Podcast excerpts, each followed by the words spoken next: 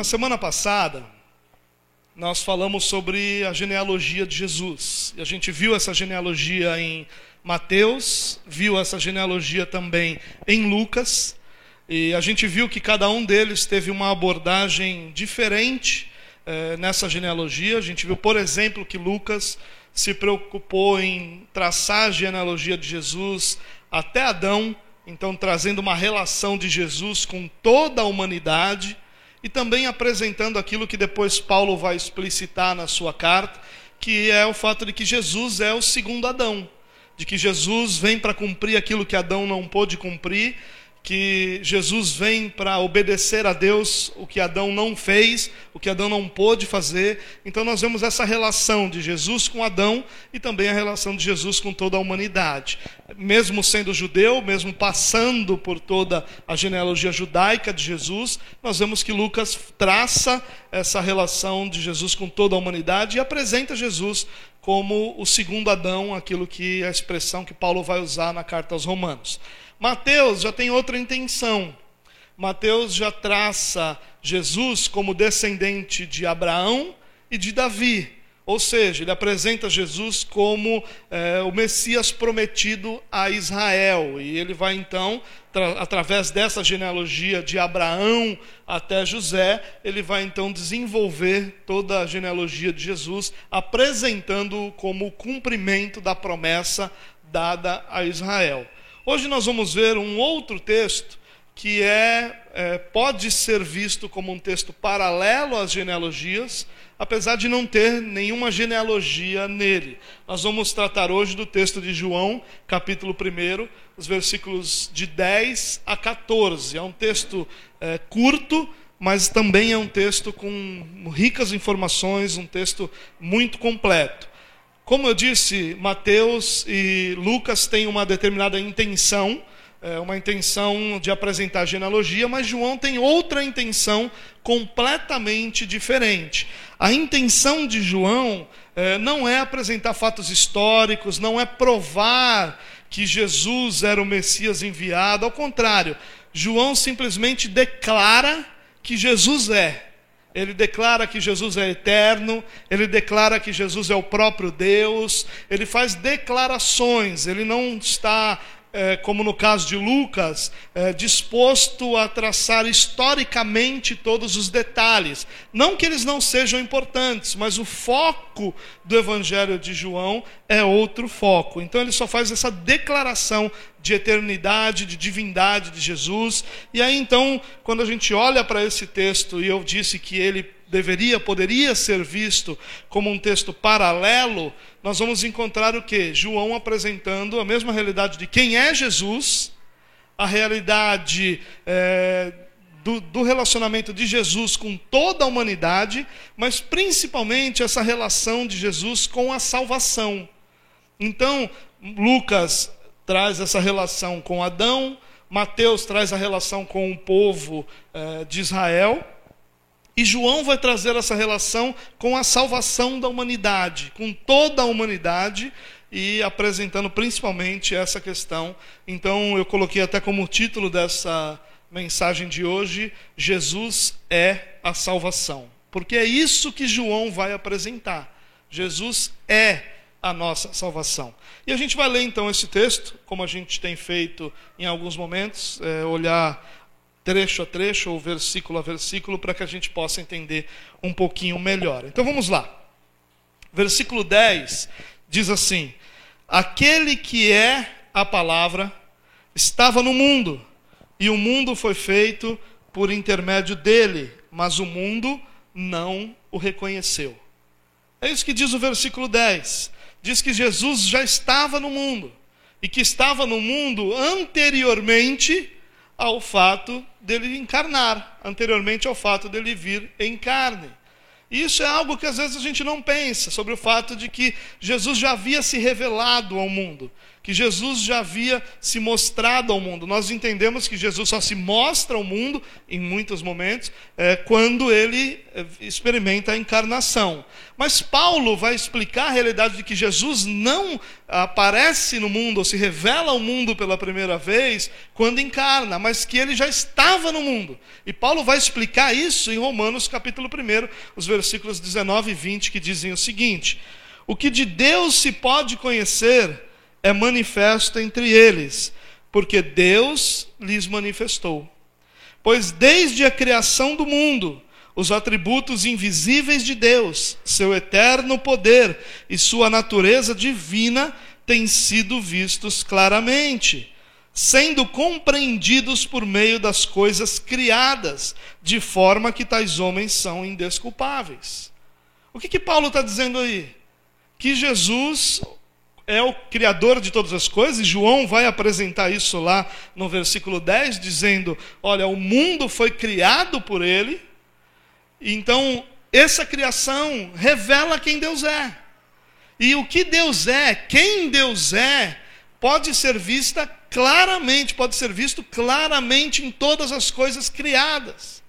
Então toda a criação anuncia a existência de Deus, anuncia a existência do Criador, revela que Deus faz parte de toda essa realidade, que Deus faz parte de tudo que foi criado, que Deus está entre tudo que foi criado, de forma que torna os homens indesculpáveis por não reconhecerem, por não receberem, por não adorarem. Cristo não se revela somente na encarnação, mais do que isso, Cristo se revela a partir da criação para toda a criação. Então, o que João vai dizer aqui é que o mundo, e aqui ele usa aquela palavra cosmos, que é a palavra que se refere, tem vários significados de acordo com o contexto, na verdade, não significados, mas diversos entendimentos de acordo com o contexto. Então, cosmos vai significar mundo, e aqui se refere a toda a criação, e diz que é, toda essa criação é feita por Jesus, mas a criação não o reconhece. As palavras de Paulo não o glorificaram como Deus, nem lhe renderam graças. A criação anuncia Jesus. Jesus não é anunciado a partir da genealogia.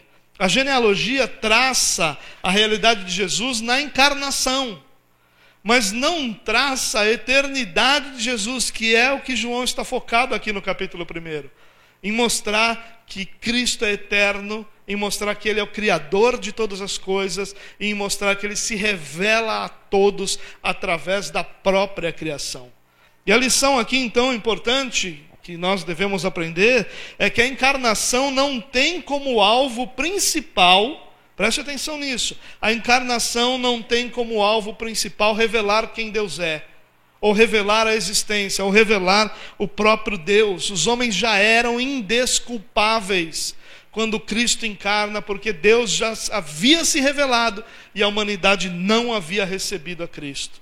Então, o que João está dizendo aqui é que Cristo sempre fez parte da história da humanidade, mas a humanidade nunca o reconheceu. Cristo não é conhecido a partir da encarnação, Cristo não é conhecido a partir do seu nascimento virginal, Cristo deveria ser conhecido a partir da criação, porque a criação anuncia seu poder, sua eternidade, sua grandeza, anuncia quem Ele é, anuncia quem Ele fez, e tudo que de Deus se pode conhecer está revelado na criação. E a partir daí os homens se tornam indesculpáveis. E isso derruba muito do que a gente pensa, irmãos. Que a humanidade pensa que nós somos culpados a partir do momento em que nós pecamos. Mas isso não é verdade.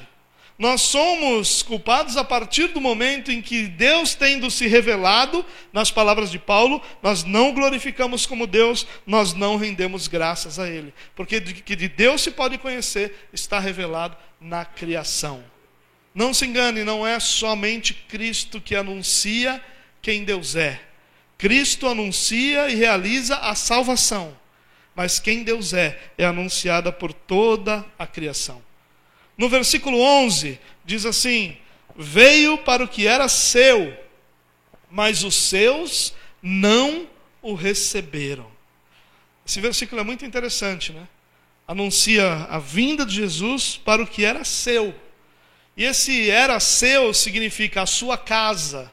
Essa talvez fosse a tradução mais literal que a gente poderia usar. Ele veio para a sua casa, mas a sua casa não recebeu.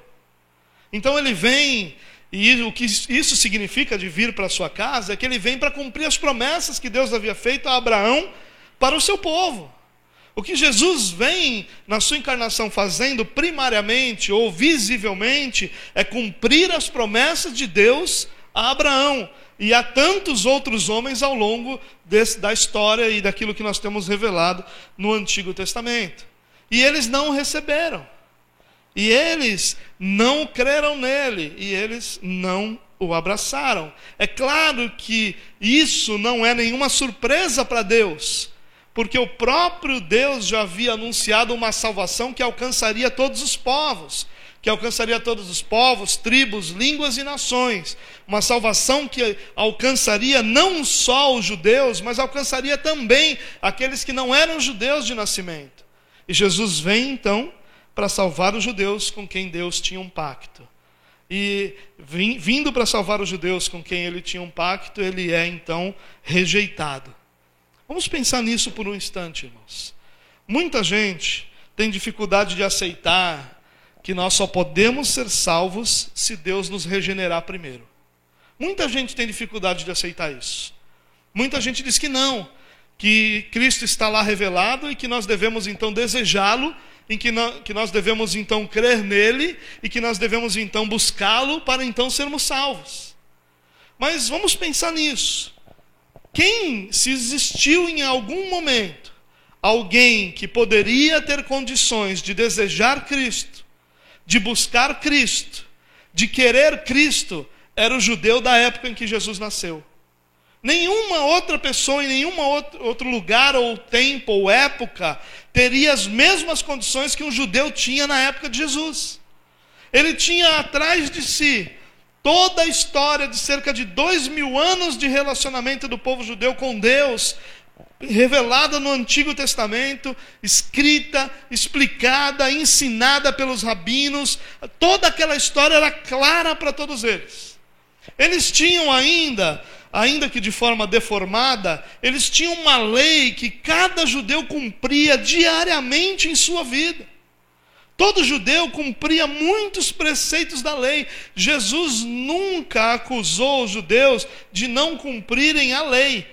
O que ele acusa é que os judeus haviam deturpado essa lei deturpado o espírito da lei, a intenção da lei. É esse o problema que Jesus questiona. Mas Jesus nunca diz que eles eram relaxados no cumprimento da lei. Eles só tinham um entendimento incorreto, uma interpretação incorreta. E por isso, então, eles agiam de forma incorreta. Mas eles tinham sobre si a lei todos os dias.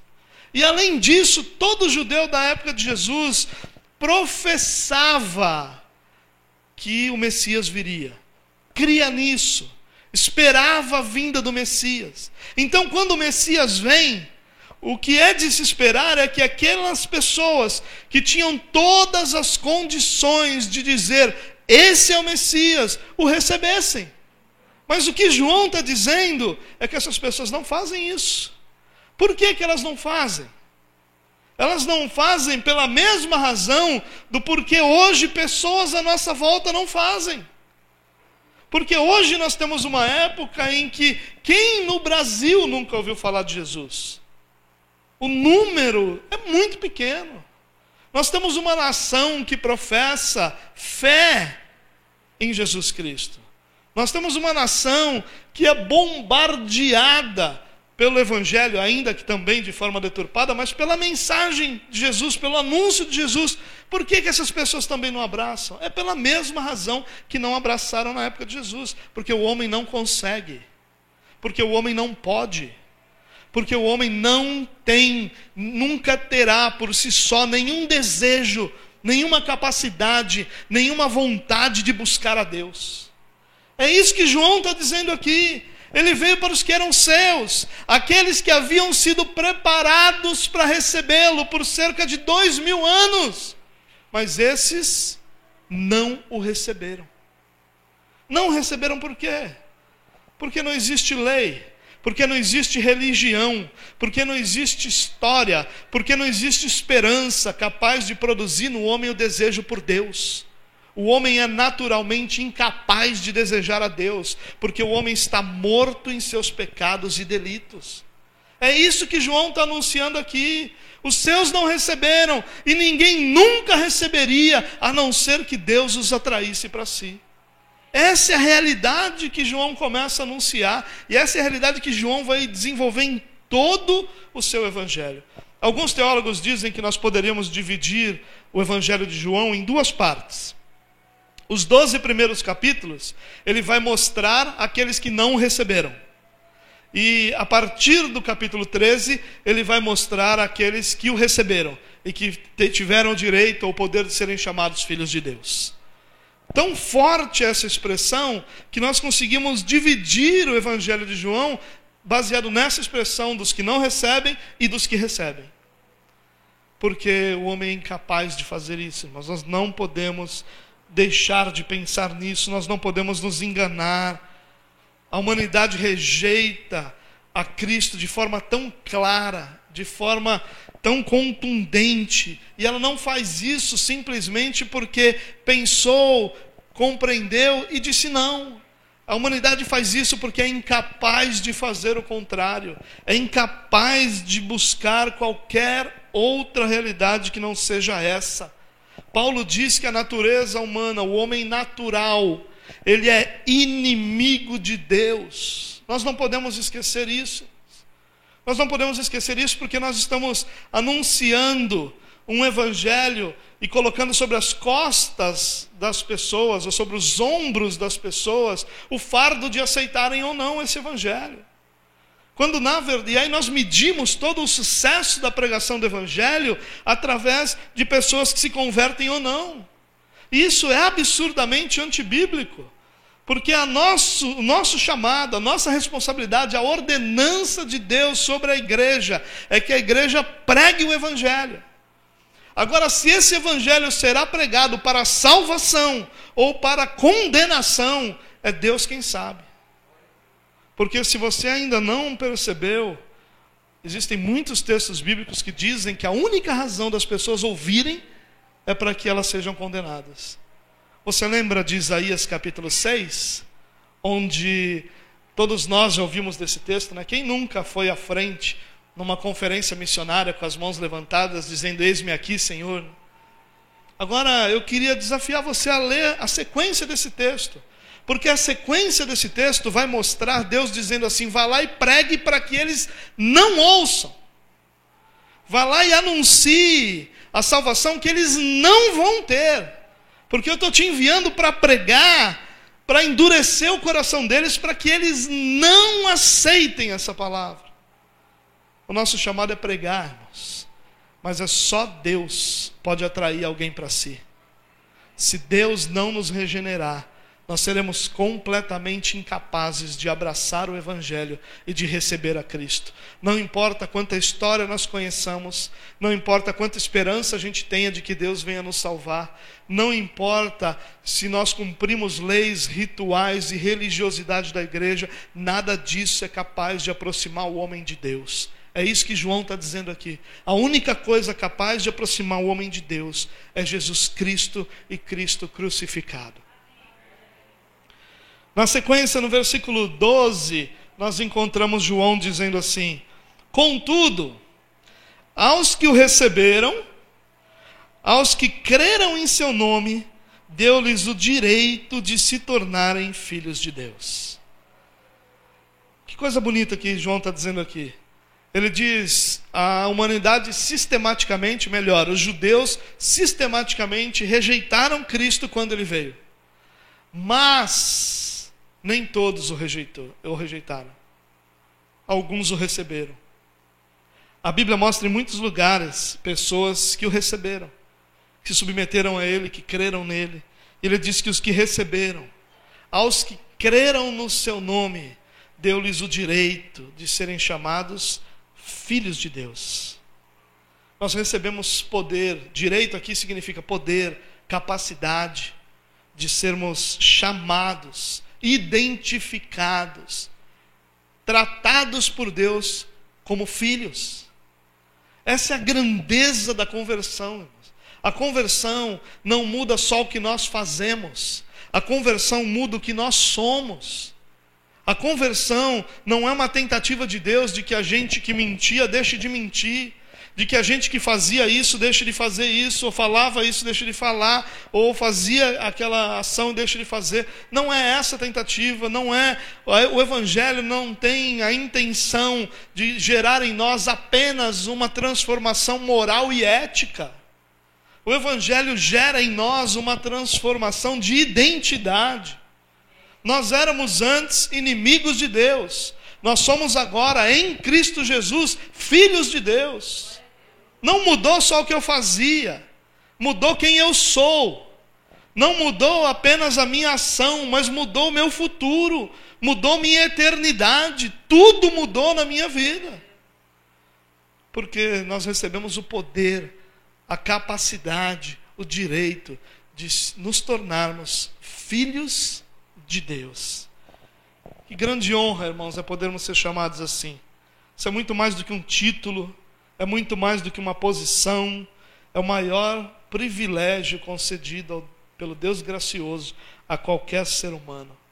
Porque, como Paulo já havia dito, os homens não puderam recebê-lo, não puderam crer nele ah, mas aqui está dizendo que receberam, que creram no seu nome.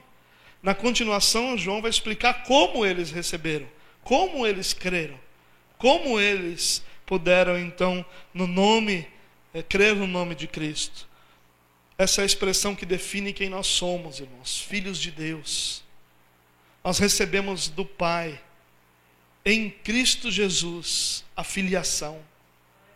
Nós somos família de Deus. Eu tenho falado isso muitas vezes já aqui. A salvação não é sobre a restauração do nosso estado original. A salvação vai além disso. A salvação não nos leva de volta ao estado original de Adão, onde nós podíamos ter um relacionamento com Deus. Não apenas isso. Porque esse relacionamento também não é igual. Porque esse relacionamento era do Deus Criador com a sua criatura, todos os dias, num determinado tempo no Éden. Mas agora, essa relação é a relação de pai e filho. Essa relação agora não é só da criatura e do Criador que em um determinado momento se relacionam. Essa, realidade agora é de um pai e um filho que vivem juntos que caminham juntos, que existem juntos. É isso que mudou em nós.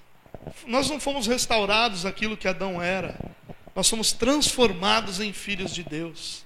Deus nos inseriu na sua família, nos incluiu na sua família, nos fez seus filhos.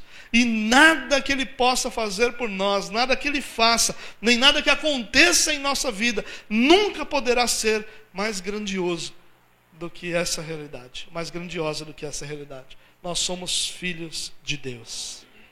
No versículo 13 ele diz: os quais, ou seja, aqueles que creram, aqueles que receberam e que creram no seu nome, aqueles que receberam o direito de serem filhos de Deus. É sobre essas pessoas que o versículo 13 fala. Os quais não nasceram por descendência natural nem pela vontade da carne, nem pela vontade de homem algum, mas nasceram de Deus. Primeiro ele explica: Jesus veio para os que eram seus, mas os seus não receberam. Mas aos que receberam, ele deu-lhes o direito de serem chamados filhos de Deus. E talvez se parasse por aí, a gente diria: poxa, mas como é que eles não receberam e agora eles aqui receberam? nós poderíamos entender: alguns não quiseram e outros quiseram.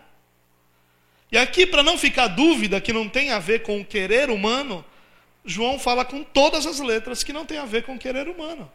João vai dizer aqui: os, que, os quais não nasceram, e aqui nasceram vai ter aquela expressão que depois nós vamos encontrar Jesus usando no capítulo 3 de João, nascer de novo. Né? Então João já está aqui antecipando aquilo que era a linguagem do próprio Jesus.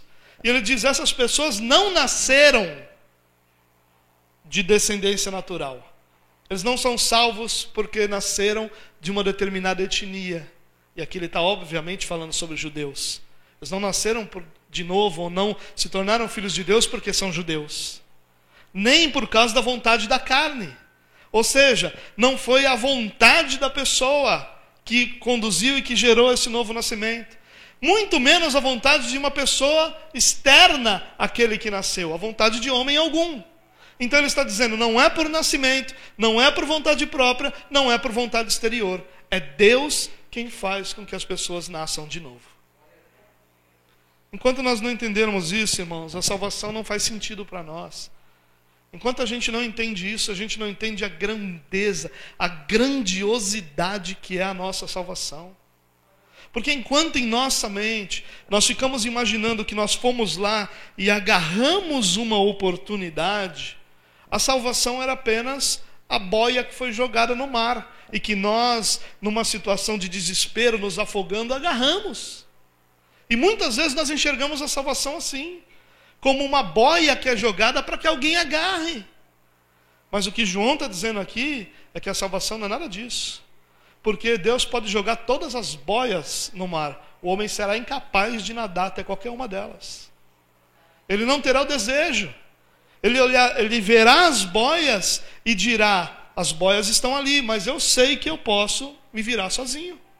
Eu sei que eu posso chegar até o lugar raso sozinho. Eu sei que eu não preciso dessas boias. Eu não quero depender dessas boias. Eu tenho força, capacidade, inteligência, condição de chegar sozinho lá. E que João está dizendo aqui: não tem. Você não vai ter nem vontade de ir às boias. Nenhuma pessoa próxima a você será capaz de te conduzir às boias. Nada. Ou nós nascemos de Deus, ou nós não nascemos de novo. Não tem como. Deus é quem gera esse novo nascimento. E a gente precisa entender isso. Nós nos tornamos filhos de Deus pelo novo nascimento. E esse novo nascimento não acontece por nenhuma causa fora de Deus. Apenas Deus pode gerar o um novo nascimento em nós. Deus é quem produz esse novo nascimento, irmãos. Ele que nos regenera, que nos livra da morte espiritual em que nascemos, que nos capacita a crer. E o nome disso é novo nascimento. É aquilo que Jesus, o próprio Jesus, vai explicar no capítulo 3, quando ele conversa com Nicodemos. Para finalizar essa parte do texto, no versículo 14, nós encontramos João dizendo: Aquele que é a palavra tornou-se carne e viveu entre nós. Vimos a sua glória, glória como do unigênito vindo do Pai, cheio de graça e de verdade. O Evangelho de João tem um negócio interessante, que intrigante talvez, que de vez em quando nos dá a impressão que João solta uma frase que não tem relação nenhuma com aquilo que ele vem falando. Ele vem falando do novo nascimento, agora ele diz: aquele que é a palavra tornou-se carne e viveu entre nós. E às vezes nos dá a impressão que não tem nenhuma relação. Mas a gente precisa encontrar aqui uma relação. As frases não estão soltas, elas são inspiradas. Bom, você lembra que no versículo 10 eu disse para você que a lição desse versículo é que Jesus não havia vindo, não tinha vindo apenas para revelar Deus. É claro que ele faz isso, revela quem Deus é. Mas ele não vem com esse propósito principal. Ele não vem primariamente para isso. E aqui o que ele está dizendo é que ele veio primariamente para salvar os que são seus. Ele viveu entre nós, porque era essa a forma dele ser o novo Adão dele ser o segundo Adão. Essa era a forma dele ser o sacrifício por nós. Aqui, apesar de ser um versículo apenas, nós poderíamos ficar muito tempo dedicados a esse versículo, porque aqui fala da grandiosa verdade, doutrina da encarnação de Cristo. E que para nós é tão natural, né? A gente fala com qualquer criança: quem é Jesus Cristo? Cristo é aquele que morreu na cruz por nós. Todo mundo sabe que Ele é o Deus que encarnou, o Deus que nasceu da Virgem Maria e que a partir daí vive uma vida de obediência e morre na cruz. O que nós muitas vezes falhamos em compreender é que a doutrina da encarnação é que nos dá toda a segurança da nossa salvação. É o fato do próprio Deus, perfeito, santo e justo, ter encarnado, é que nos dá a segurança de que essa salvação é real, de que essa salvação é concreta, de que essa salvação não vai ser perdida ao longo dos nossos dias, mas que foi produzida, gerada, realizada pelo próprio Deus encarnado. E o que João está dizendo aqui é que na encarnação nós vemos a sua glória, glória como do unigênito, do Filho único do Pai, cheio de graça e de verdade. Nós somos lembrados que a criação já anunciou Deus, mas que Cristo vem para salvar os seus salvar aqueles que o Pai deu a ele, aqueles que agora recebem a graça salvadora que os torna filhos de Deus. Nós. E aqui também João vai preparar o leitor quando ele diz: Vimos da sua glória, glória como do ingênito do Pai, cheio de graça e de verdade. Ele está dizendo o que ele viu em Jesus. E aí ele prepara o seu leitor, porque é isso que ele vai desenvolver no seu evangelho. O que ele vai fazer no seu evangelho é nos mostrar essa glória que eles viram. Essa glória do unigênito, essa graça e essa verdade, é isso que ele vai nos mostrar no restante de todo o seu evangelho.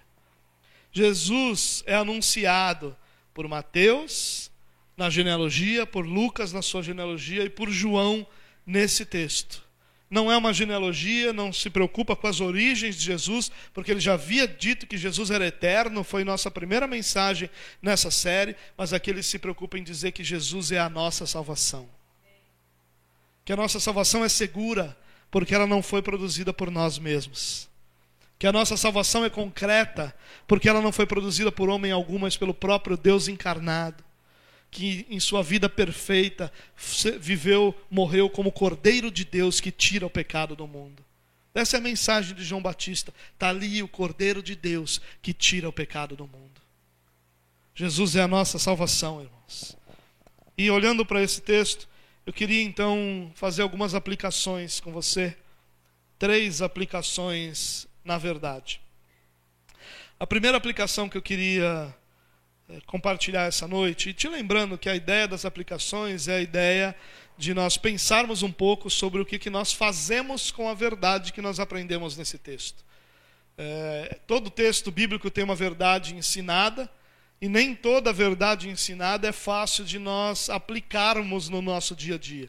Eu sair daqui essa noite dizendo Jesus é a minha salvação, Jesus é eterno, Jesus é Deus, pode parecer podem parecer frases gloriosas, mas usar isso amanhã na segunda-feira, quando eu chegar no trabalho e tiver um monte de situações para resolver, talvez não pareça tão fácil.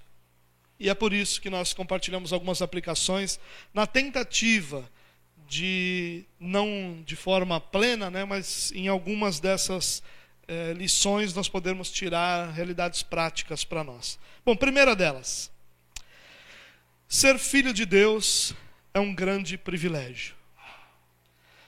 E talvez aqui a gente diga, ah, poxa, o que, que eu faço com isso na prática, né? Sabe, irmãos, Paulo é muito enfático quando escreve a carta aos Romanos em dizer que a nossa posição era de inimigos. Você entende? Você tenta entender o que isso significa? Alguém ser identificado como inimigo de Deus. A nossa posição era exatamente a posição que nós encontramos Satanás hoje. Você acha que essa é uma posição confortável de nós estarmos? E quando eu digo exatamente igual, é no sentido da posição de inimigos de Deus. Claro que não é confortável, mas era essa a nossa posição. E nós fomos regenerados. E hoje nós somos chamados de filhos. Mas sabe, irmãos, isso deveria gerar em nós alegria, gratidão, comprometimento. Mas nós olhamos para a realidade de alguns irmãos, de pessoas com quem nós nos relacionamos, de pessoas que nós vemos e hoje a gente vê a vida de muita gente nas redes sociais, em conversas no meio do caminho. É, nossa cidade é muito pequena, então existem alguns lugares que nós, é, quando planejamos andar, nós precisamos contar com alguns minutos que nós vamos gastar encontrando pessoas conhecidas. Por exemplo, se você for ao shopping de São Vicente, é pelo menos meia hora perdida encontrando pessoas. Porque a cidade inteira passa pelos mesmos corredores. Nós conversamos com muita gente. E às vezes a impressão que nós temos é que ser cristão para essas pessoas é um fardo. A impressão que nós temos às vezes é que as pessoas estão carregando o mundo nas suas costas. Como que se dissessem assim: é, eu sou cristão, né? Fazer o quê? Eu não queria essa porcaria para minha vida, mas já que Deus me chamou para isso, vou aqui suportando miseravelmente até que Jesus volte e me livre dessa vida miserável que eu tenho. Essa é a impressão quando a gente conversa com alguns cristãos. É claro que nós não precisamos ser românticos nem tolos de imaginar nossa vida como algo florido. Não é. Nossa vida é bombardeada de problemas mesmo. Mas a impressão que nós temos, com alguns irmãos que nós conversamos, às vezes eu tenho a vontade de orar assim e dizer: Senhor, desconverte esse cara, pelo amor de Deus. Que a vida desse cara era fantástica.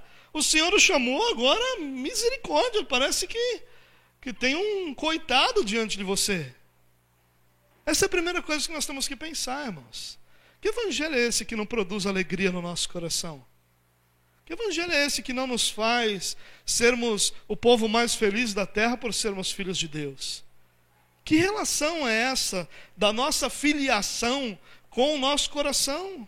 Que muitas vezes nos faz caminhar como se a gente estivesse carregando todo o peso do mundo nas costas. Ser filho de Deus deveria gerar em nós alegria, irmãos. A alegria de saber que tudo aquilo que nós vivemos diariamente aqui não é eterno, mas que vai chegar um dia que nós seremos reunidos ao nosso Senhor, e nesse dia toda lágrima vai ser enxugada, toda dor vai se extinguir, todo pecado vai ser arrancado da nossa existência, e nós viveremos para sempre na presença do Senhor. Essa esperança deveria gerar uma enorme alegria em nosso coração. Porque as pessoas sem Cristo, elas têm sua alegria passageira apenas nas coisas que conquistam. E muitas vezes nós somos enganados por Satanás nos mesmos pontos. E nós estamos infelizes porque não conquistamos, estamos infelizes porque não temos, estamos frustrados porque vemos outras pessoas alcançando aquilo que nós não alcançamos. E nós vivemos então sob o fardo de uma religião como se Cristo tivesse pego a sua vida e dito assim: Você, eu vou fazer de você um sofredor para mostrar o que é sofrer pelo meu nome, como fez com Paulo. Só que quando você encontra Paulo, você não encontra esse monte de crente batizado em suco de limão que a gente encontra por aí, não. Você encontra Paulo dizendo aos filipenses: alegrem-se no Senhor. Outra vez vos digo: alegrem-se. A mensagem de Paulo era: eu sou extremamente feliz, porque eu estou vivendo a vontade de Deus na minha vida. Paulo, no capítulo 4 dos Filipenses, ele fala: olha, sei ter fartura, mas também sei passar fome. Sei andar vestido, mas também sei o que é não ter o que vestir. Eu sei, em outras palavras, eu sei o que é viver um bom momento, mas eu também sei o que é passar por grande tribulação. Mas nenhuma dessas coisas muda a realidade de que eu posso todas as coisas naquele que me fortalece. O que Paulo está dizendo é que ele não pode conseguir tudo. O que ele está dizendo é que pode suportar tudo. Tudo eu posso, eu posso passar por tudo. Eu posso passar pelos momentos de alegria, de conquista, mas eu também posso passar pela tribulação, pela dor e pela angústia, porque é o Senhor que me fortalece. Nosso coração às vezes parece que, que não emana nenhuma dessa alegria que nós deveríamos ter por pertencer ao Senhor. Nosso coração raramente está cheio de gratidão pelo que Deus fez. A nossa vida parece que é um constante querer mais, querer mais, querer mais. E ontem a gente não tinha, hoje a gente tem o que não tinha ontem, mas ao invés de estarmos celebrando o que nós temos hoje, nós estamos com um olho na manhã porque nós queremos outra coisa. E nós somos insaciáveis, e nós somos ingratos, e de forma alguma nosso coração se alegra por tudo aquilo que o Senhor já fez na nossa vida. Você podia estar no inferno agora, irmão. Você nunca pensou nisso, não? Você podia estar agora no inferno, mas Deus tem misericordiosamente sustentado você, para que você seja um ícone do poder e da glória dele nesse mundo caído e perdido. E aí teu coração, ao invés de se alegrar com isso, está sempre desesperado por mais. Então eu quero mais, eu quero mais, eu quero mais. Desesperado sem pessoas ao seu lado, sem realidades onde aquelas pessoas que deveriam fazer parte da sua vida tenham alguma importância, você só quer mais, só quer mais, só olha para frente, não consegue celebrar nada. É tão mão de vaca que recebe um aumento no trabalho e não consegue pagar um pastel para a mulher, de tão mão de vaca que é. Sabe por quê? Porque eu quero mais, eu quero mais, eu quero mais, eu quero mais. Parece o demônio da Tasmânia de tanto que quer.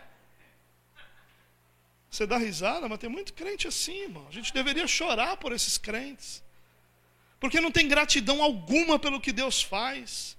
Gratidão nenhuma. Recebem de Deus as coisas que precisam e não tem o menor desprendimento de louvar o Senhor por isso não tem a menor alegria de declarar que o Senhor fez isso. Estão sempre batendo no peito sobre o quanto trabalham, sobre o quanto são fortes, sobre o quanto estudaram e não tem gratidão por tudo que o Senhor tem feito na sua vida. Ser filho de Deus é um privilégio, irmão. Não é coisa boba, não, não é coisa pequena, não, não é coisa qualquer, não. É um privilégio. Você já parou para pensar, irmão? Se o seu compromisso com o reino de Deus é o mesmo compromisso que você tem com o seu trabalho? Porque se você acha que é o teu trabalho que te sustenta, você não é nem crente para começar a história. Agora, se você entende que é Deus que te sustenta, sabe o que você devia fazer? Você devia fazer um comparativo lá na sua casa, se é o mesmo comprometimento que você tem com o seu trabalho, é o mesmo comprometimento que você tem com o reino de Deus. Se você chega atrasado no teu trabalho todo dia, igual você chega no culto. Você chega lá todo dia no seu trabalho atrasado? Se quando você está gripado, se quando você está com dor de cabeça, você liga para o seu chefe e diz: Eu não vou trabalhar hoje, porque eu estou com dor de cabeça, estou gripadinho aqui. Ó, estou gripadinho. Porque no culto, no culto, basta você passar por um vento mais forte. Hum, acho que estou me gripando. Senti um vento aqui, um arrepio. Não vou no culto hoje. Quando tem uma festa, terça-feira, três horas da tarde, no seu horário de trabalho, pessoas que trabalham em horário de gente normal, né? Porque hoje em dia a gente tem um horário de gente anormal, que vocês trabalham à noite, quer dizer, não é a, gente, a pessoa não é normal, o horário é anormal. Né? Trabalha à noite, trabalha em turno, mas vamos imaginar que todos nós trabalhássemos num horário normal. Três horas da tarde tem uma festinha. Você fala o que lá no seu trabalho? Olha, eu vou na festa hoje, não vou poder vir trabalhar de tarde. É isso que você faz? Porque no domingo você faz isso, quando tem festa. Você faz isso, você diz, Senhor, te, te louvar não é importante, não, essa festa é que é importante. Aí você vem dizer para mim que teu coração se enche de gratidão porque você é filho de Deus? Você vem bater no peito e dizer eu sou filho de Deus? Nós deveríamos chorar diante do Senhor, irmãos. Chorar por nossas misérias. Chorar porque nós não louvamos, não exaltamos, não honramos como deveríamos. Ele nos salvou do inferno, nossa eternidade foi transformada. E a gente está se preocupando se eu vou comer bolo no domingo ou se eu vou para o culto. Deus tenha misericórdia da gente, meu irmão. Que Deus tenha misericórdia de nós. Que Deus possa nos fazer olhar para quão grandiosa é a salvação que nós recebemos e quão miseráveis somos nós em sermos gratos ao Senhor por tudo que Ele fez. Eu não estou querendo dar bronca em você aqui, não, meu irmão. Não é esse meu papel, não é essa minha intenção. Não sou seu pai, né? não sou pai apóstolo, não sou pai coisa de nada.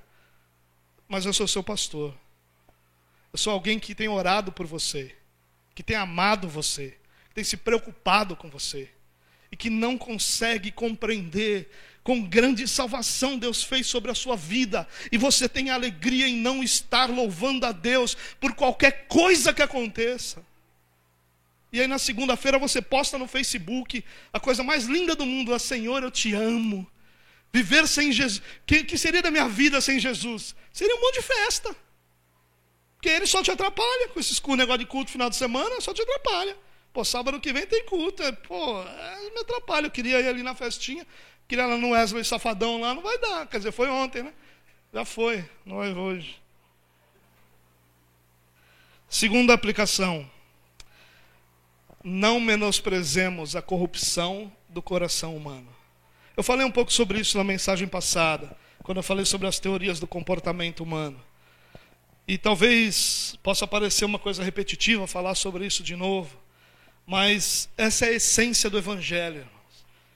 É, o que os evangelhos fazem é o mesmo modelo que Paulo depois adota aos romanos.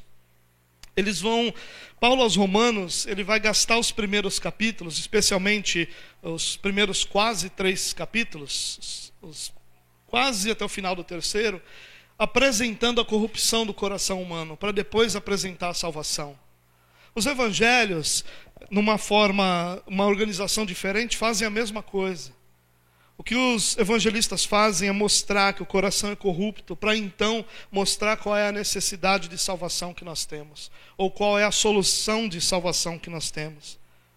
Nós não podemos desprezar, irmãos, a corrupção do coração humano. A gente tem desprezado isso. A gente tem olhado para pessoas e dito, ele, ele é uma boa pessoa, só falta Cristo na vida dele.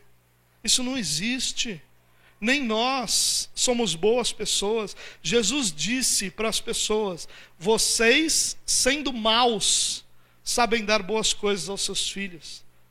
Mas a gente olha do saber dar boas coisas para os filhos, mas Jesus disse: vocês sendo maus. É isso que nós somos, essa é a nossa natureza, essa é a nossa realidade. Nós não somos bons coisa alguma. Qualquer bondade que há em nós só há por causa de Cristo Jesus. Qualquer bondade que há no coração humano só existe por causa da graça comum, a graça que Deus derrama sobre toda a humanidade, que impede que os homens sejam tão maus quanto podem ser. Qualquer bondade não advém de um coração bondoso, generoso, gracioso, advém de Cristo. É daí que vem toda a bondade do mundo, vem de Cristo. Só nele há bondade. Um dos seus atributos é exatamente a bondade, porque a bondade em Deus é perfeita. Não vamos menosprezar isso. A criação anunciava Cristo, mas a humanidade o rejeitou. Os judeus tiveram grandiosas experiências em cerca de dois mil anos de história entre Abraão e o Novo Testamento e rejeitaram a Cristo. Cristo encarnou, viveu em perfeita obediência, deu sua vida em resgate de muitos e a humanidade continua a rejeitá-lo. Essa é a natureza humana. É por isso que nós vamos encontrar Jeremias dizendo o seguinte: o coração é mais enganoso que qualquer outra coisa e sua doença é incurável. Olha o que o profeta Jeremias diz. A doença do coração humano é incurável. Se nós não olharmos para nós com essa convicção de que nós somos maus por natureza, de que nosso coração é corrupto, nós nunca vamos nos submeter plenamente a Cristo. Enquanto nós achamos que há bondade em nós, nós achamos que essa bondade pode prevalecer. Enquanto nós achamos que lá no fundo, no fundo, no fundo tem uma pontinha de bondade, a gente não vai orar, a gente vai esperar essa bondade aflorar. E não vai aflorar. Nós só vamos nos submeter, nós só vamos nos render, nós só vamos depender no dia em que completamente a gente possa compreender que nosso coração é corrupto, sempre e somente inclinado para o mal. Isso não é agradável de ouvir, eu sei. Eu sei que não é a mensagem mais agradável nós dizermos que nós somos maus e que nosso coração é corrupto e que nós amamos o pecado. Isso é ofensivo. E é ofensivo porque a mensagem do Evangelho é uma ofensa ao homem natural. É um escândalo ao homem natural. O homem natural que não fica escandalizado de ser chamado de mau e corrupto, ele não ouviu o Evangelho. Eu sei que nossa geração fala da bondade do coração humano. Eu sei que a nossa geração motiva as pessoas a serem melhores, o melhor, o melhor, como é que é a expressão? O melhor eu que eu posso ser, ou alguma coisa do tipo. Né? O melhor ser que eu posso ser, ou qualquer coisa desse tipo. Você entendeu o que eu quis dizer? A melhor versão de mim mesmo, e coisas desse tipo. A melhor versão de você mesmo, sabe quem é? Adão. Essa é a melhor versão de você mesmo, é Adão. Não tem versão melhor, não. É por isso que nós estamos sendo moldados e que a obra de Deus é nos transformar para que a gente seja Cristo, semelhante a Cristo, a versão que Cristo é, não a versão que nós somos, que é Adão. Nós não podemos rejeitar isso, mas o coração humano não quer Deus, não ama Deus, ele é inclinado, ele ama o pecado, ele deseja o pecado.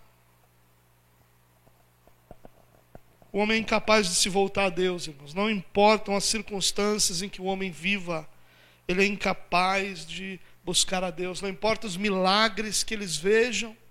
Leia o Novo Testamento. Os homens viram milagres atrás de milagres, e daqui a pouco Jesus tem que dizer para eles: vocês só estão atrás de mim por causa do pão que vocês comeram. Não é porque vocês querem andar com Deus, se submeter a Deus, mas é porque vocês querem o que Deus tem para dar. Esse é o ser humano, irmãos. A teologia da prosperidade é criada por uma única razão. Porque o que a humanidade quer de Deus é o que Deus pode dar, não quem Deus é. O que a humanidade deseja é aquilo que o Senhor possui, o ouro e a prata. Não quem o Senhor é. Não quem Deus se revelou, o seu caráter, a sua bondade, vocês querem o ouro e a prata. Então, se eu puder alcançar o ouro e a prata, ainda que eu tenha que fazer algum sacrifíciozinho aqui, pá, vale a pena, a paga é boa. Eu vou semear uma sementinha aqui, posso colher 30, 60, 100 por um. Olha que, que negócio da China é esse? E a gente então olha para Deus dessa forma. Porque é assim que a gente consegue olhar, porque nosso coração é corrupto. Olhe para esse texto, irmão, e lembra que Jesus veio para os que eram seus, para sua família, para sua casa. E sua casa o rejeitou, porque esse é o coração humano. E nós somos privilegiados, porque se nós tivéssemos sido deixados à nossa própria sorte, nós o teríamos rejeitado também. Mas o Senhor, em Sua infinita misericórdia, derramou sobre nós graça salvadora para que os nossos olhos pudessem ver.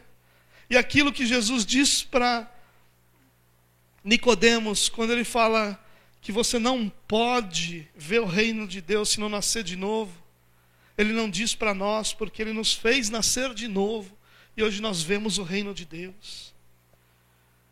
Não nos enganemos, irmãos. Não vamos olhar para a corrupção do coração humano como algo pequeno.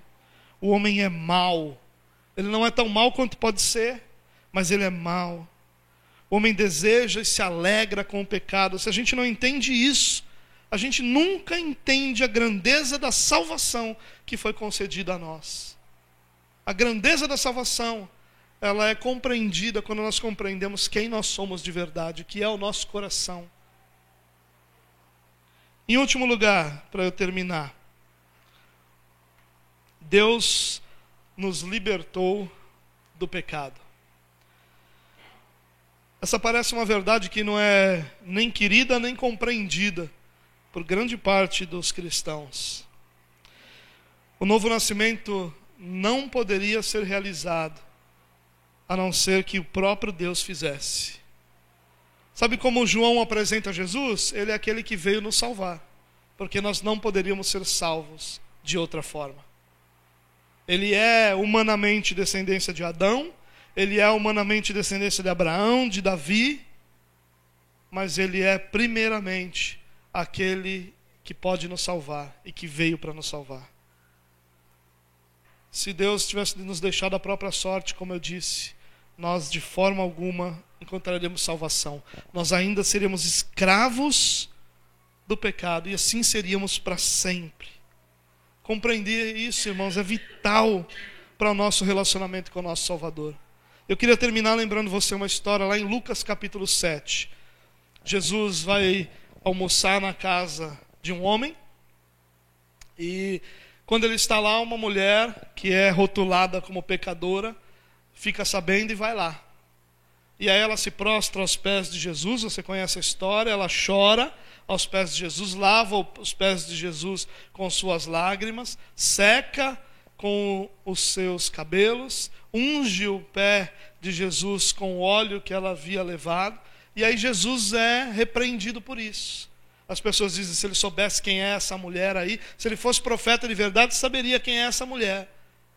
E aí Jesus então é repreendido. Dito, essa mulher é pecadora, não deveria ter essa liberdade contigo. E aí Jesus conta uma história sobre dois homens que tinham uma dívida e essa dívida foi perdoada. E aí ele pergunta, ele fala de um homem com uma grande dívida que foi perdoado, e um homem com uma dívida pequena que também foi perdoado. E ele faz a pergunta: quem que vai amar mais quem o perdoou? E aí os homens naquele lugar dizem: olha, quem vai amar mais é quem mais foi perdoado. E aí Jesus no versículo 47 diz o seguinte sobre aquela mulher que havia então lavado os pés de Jesus com as suas lágrimas, secado com seus cabelos. Versículo 47, Jesus diz assim: Portanto, eu lhe digo, os muitos pecados dela lhe foram perdoados, pelo que ela amou muito. Mas aquele a quem pouco foi perdoado, pouco ama. Sabe qual é a lição de Jesus aqui? A lição de Jesus aqui é que o nosso amor a Ele é proporcional à compreensão que nós temos do tamanho do nosso pecado. Se nós achamos que nós éramos uma pessoa normal, que só chegou na igreja e, poxa, eu nunca fiz nada de ruim, eu era um cara, gente boa, eu cheguei na igreja, gostei, fiquei. Jesus não teve muito trabalho comigo, não. Seu amor por Ele é proporcional a essa compreensão. Agora, quando você entende que o teu coração era corrupto, inclinado para o mal, sempre e somente, e que você caminhava alegremente em direção ao inferno e que continuaria assim, a não ser que o Senhor te resgatasse. Quando você tem a compreensão daquilo que você era e do que Deus fez por você, se nós tivermos essa compreensão, nós seremos como essa mulher. Nós vamos amar muito, porque nós vamos ter a compreensão de que os nossos pecados eram muitos. A prova da nossa compreensão do pecado é o nosso amor a Jesus. A maturidade dessa compreensão é um amor ainda maior. Quanto mais eu compreendo, maior se torna o meu amor. Quando eu reconheço os meus pecados como. Quando eu não reconheço os meus pecados como suficientes para a minha perdição, a obra de Jesus em minha vida perde significado e perde valor. Jesus se torna precioso para mim quando eu entendo que sem Ele eu nunca seria salvo. Jesus, Jesus se torna o meu tesouro quando eu entendo que eu nada mais tinha nesse mundo senão a condenação eterna. E agora Jesus é o meu tesouro. Ele nos livrou do pecado, da eternidade, da morte eterna. Que o Senhor possa nos conduzir, irmãos, a uma compreensão de que Ele é muito mais do que descendente de Adão, Abraão, Davi. Ele é a nossa salvação.